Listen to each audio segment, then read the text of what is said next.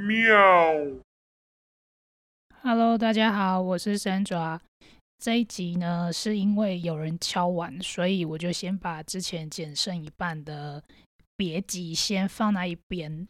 这一集的主题就是要延续上一集深陷感情问题的人应该要知道九项恋爱秘诀里面的第四点。那时候说感情里的设立关卡不委屈，有助于找到更好的人。里面我有讲到关于我的闺蜜呢，非常的少。然后半年才联络一次，但是我的男性朋友非常的多。讲到关于女性闺蜜背叛的真实故事，那就是有人敲完这个部分。所以，我们先来前情提要一下。我要必须说，这一集可能没有什么知识含量，虽然别集也不有知识含量，但是这件事情在那个同一个学制的同学里面，没有人知道这件事情。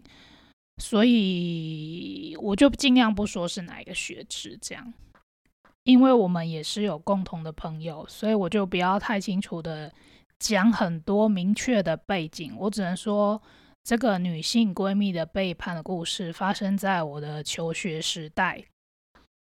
那求学时代谁没有一点就是对于学长的幻想？我们的系所呢，就刚好有一个长得我个人觉得很帅的学长。当然，他好像也是别的系所觉得他还蛮帅的一个男生呐。那就每天看，每天看，都觉得哇，这人真的长得太帅，好想跟他认识哦。当时也不知道脑袋想了什么，可能也是因为我的个性，就觉得哎，这种事情我如果主动让他知道我对他印象好，岂不是不错吗？不然我们都没有交集，好可惜，对不对？所以呢，我就跟常常在我附近出现的一个女生。就有一天也不知道哪根筋不对，我就跟他讲了这件事情。然后呢，每天讲，每天讲，就两个女生很像，你知道，就春天的小猫那种概念。所以我就常常在讲这件事。有一天他就跟我说：“哎，还是这样，不然你写信给那学长，然后我帮你送信。”然后我就觉得，我靠，也太疯狂了吧！我就真的写了信。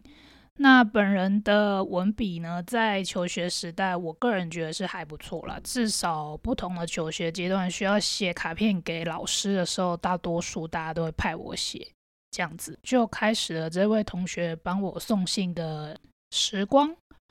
呃，刚开始，反正总之一切都是新鲜美好的嘛。那我就会把每次学长的回信，可能偶尔跟他透露一下，可能多半都有透露，我有点不太记得。然后学长的每一封信我也都收起来。我在这边插播一下，呃，我不太记得到底是学长的意思还是我跟他讲的。总之呢，后来我们就以干哥哥跟干妹妹相称，好像是因为我觉得我家没有。哥哥，所以我就很幻想要有一个哥哥，因为我也觉得自己的长相不是那么的美丽大方，所以可能也怕别人拒绝我。也许啦，可能是我提了这个点子，因为那个年代真的很流行认干哥哥跟干妹妹这样。可是呢，我除了国中以后的求学阶段，并除了研究所念的不是设计，中间念的都是设计，所以其实功课压力是非常大的。所以有时候就会是我下课在赶作业的时候，可能学长就站在门外，那我看到他很开心，然后我就过去收我的，可能他转来的信啊，或是诶，可能哪一天他买了两罐饮料拿给我，然后就说哦，另外一罐给那个帮我送信的同学，所以我就非常开心啊，因为学长就终于知道我是谁了嘛，这样。后来呢，你知道这种呃少女情怀总是梦的时候呢，就会。遇上像是情人节啊、圣诞节啊，那情人节我势必就是会写信祝他情人节快乐嘛。那我也不会说我怎样。接着呢，当然就是圣诞节，我忘记到底是谁先出了点子。那我那个朋友就说：“哎，圣诞节要到了，你不送一下你学长一点礼物吗？”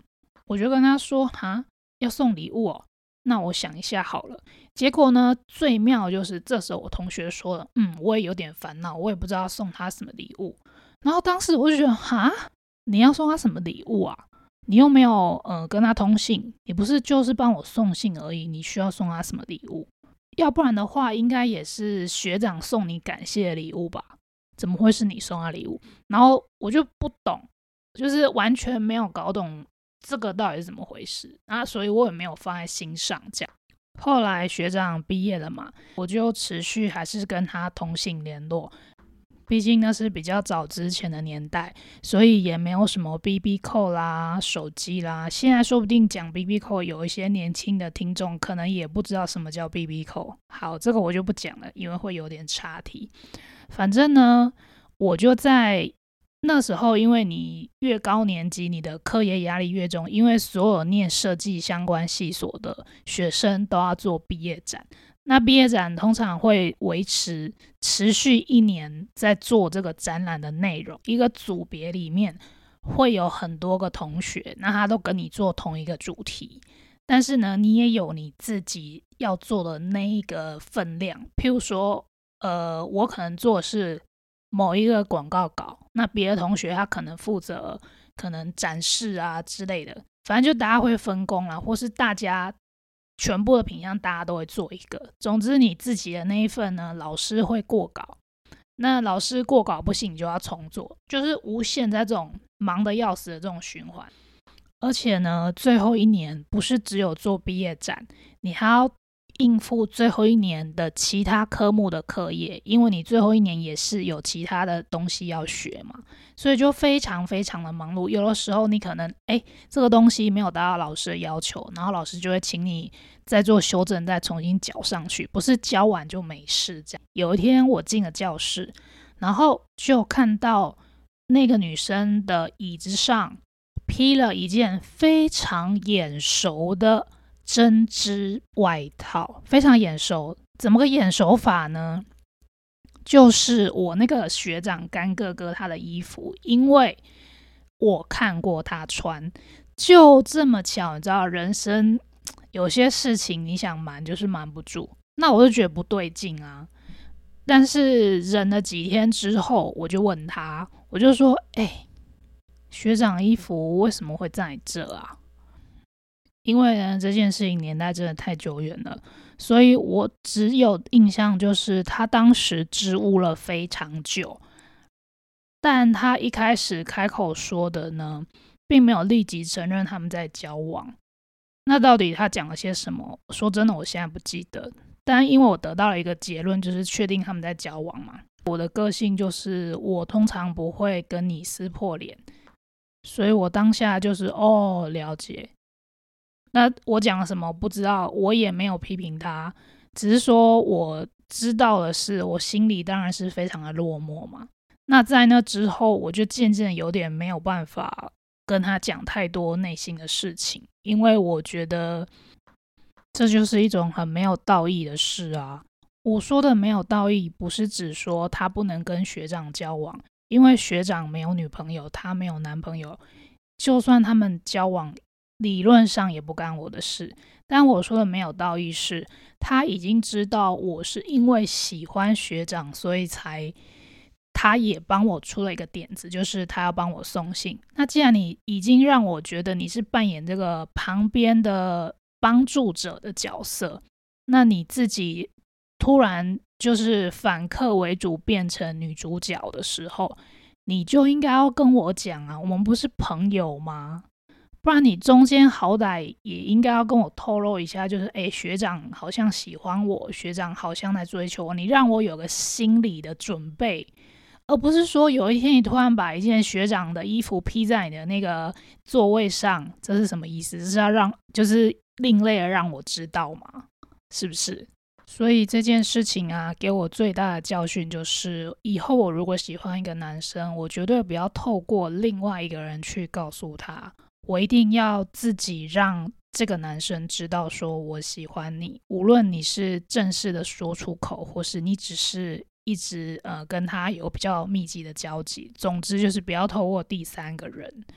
那另外一个学到就是，我就变成不会跟比较好的女性朋友讲太密集或是太细节的，我可能喜欢哪一个男生的内容。大家就只是淡淡的带过，不会讲太多细节，因为毕竟有之前的事件嘛，所以我对于这种讲太细节私密的事情，我就变成有所保留。不过呢，这件事情并没有影响我主动会去跟喜欢的男生有交集的这个行为。但渐渐的年纪渐长，加上我的上升星座在天蝎座，所以我就真的个性越来越像天蝎座。当然不是每一件事啦，因为完全像天蝎座，我想很多人也都有点吃不消。就是我的天蝎的部分呢，就变成是在只要你踩到我的雷，我绝对不会当面跟你发火。但是很抱歉。你踩了雷之后，你就永无翻身之地，因为那个是我的雷。为什么永无翻身之地？有些人就说：“哎，那他如果跟你道歉，或是我不是单指这件事情，就所有的事情，只要踩到我的雷，很抱歉，因为我就是觉得平常我跟你好来好去，那我这个人就是有什么说什么，喜欢或不喜欢，我也都表现的非常明显。至少我的雷，你如果是很。”亲近我的人，或是跟我很认识，你应该要知道。那你已经知道，你还踩雷，表明的就是我知道你雷什么，我还踩你，那我干嘛原谅你？当然，我进了身心灵圈工作之后，我就会知道说，啊，这个不肯原谅，或是没有原谅，或是不愿意原谅，到底是不是放不下？我也曾经想过这个问题，到底我为什么没有办法加那个女生的 FB？呃，不是加 IG，因为我们那个年代 FB 先流行。这个问题我一直在想，我曾经有试过几次，因为 FB 有个功能，就是它会不断的推荐你说，哎，你可能也认识的朋友，那你的朋友可能也认识这个人。我后来觉得无敌烦，我一天到晚，我只要加了我那个年代的同学的 FB，我就会看到，同时也推荐那个女生。我曾经有试过加，但我发现我加不下去。我只要按的那个加好友，我就觉得我对不起我自己，你知道吗？所以我到现在为止都没有加那个女生好友。那你说我到底是不是没有原谅她？说真的，不算没有原谅，但是因为我的人生逻辑是这样，就是我那个天蝎还是有天蝎的成分嘛。老娘就是不想要加你朋友，你知道吗？进了身心影圈工作，不代表什么事都是美丽的光与爱。我还是有个人的喜好，就是我每一件事情，我待人和善。就是当我发现你跟他，呃，变成男女朋友的时候，我半句责骂的话都没有。我当时甚至还祝福你们说要幸福哦，你知道吗？我说得出这样的话，但是我是滴着血在说的啊，所以你能了解吗？我没有必要。每一件事情都原谅，是因为我也是人呐，是不是？这个就是我这个女性闺蜜背叛的故事。我想啊，所有人生的改变不会只是单纯因为我刚刚讲的这件事情，所以让我人生做了大改变。但是呢，就像圣严法师说的，所有让你处在逆境的人呢，都是你的贵人。这件事情我到现在为止就非常的了解，就像我在那个渣男鬼故事里面讲的那些人，以及我的上一集讲的感情路的相关的这些事情，都是这样的。这些曾经让你感到痛苦，以及后来你走出来之后做了一些人际往来上的改变呢？我觉得。应该都算是好事，当然你不要矫枉过正啊。我觉得我对我来讲算是好事，至少我学会自己想要的东西就自己主动去争取，这样不是才是应该的吗？不要躲在后面畏畏缩缩，然后当你的目标对象变成别人的交往对象的时候，你才来后悔，对不对？所以我这个学到，我个人觉得是非常好的。还有我在第二集拿到硕士文凭后进入身心灵产业的原因里面讲到了人生大谷底大事件的那个影响，后面想一想，对我来说其实也是一个很好的学到。只是我相信，在这样子压力强度很不舒服的那种被背叛的感觉，无论是被男生的情人背叛，还是被女性闺蜜背叛，我都有在人际关系上的学到。无论你学到什么程度，在我身上，我觉得是正向的学习，至少让我之后变得更好。所以这一集单纯就是披露一些呃有人敲碗觉得有趣的事情。那如果你也有更有兴趣想要知道主题呢，也欢迎你留言给我，告诉我说你想要听什么。跟感情相关的事情，我觉得我能讲的还有非常多，但是只能放在这里，因为放在像 YouTube 或是其他地方那种我妈妈会看到的地方，我怕她会心脏承受不了。那当然，如果你是跟神秘学相关的疑问啊，想听的主题，也都欢迎留言跟我说哟。拜拜。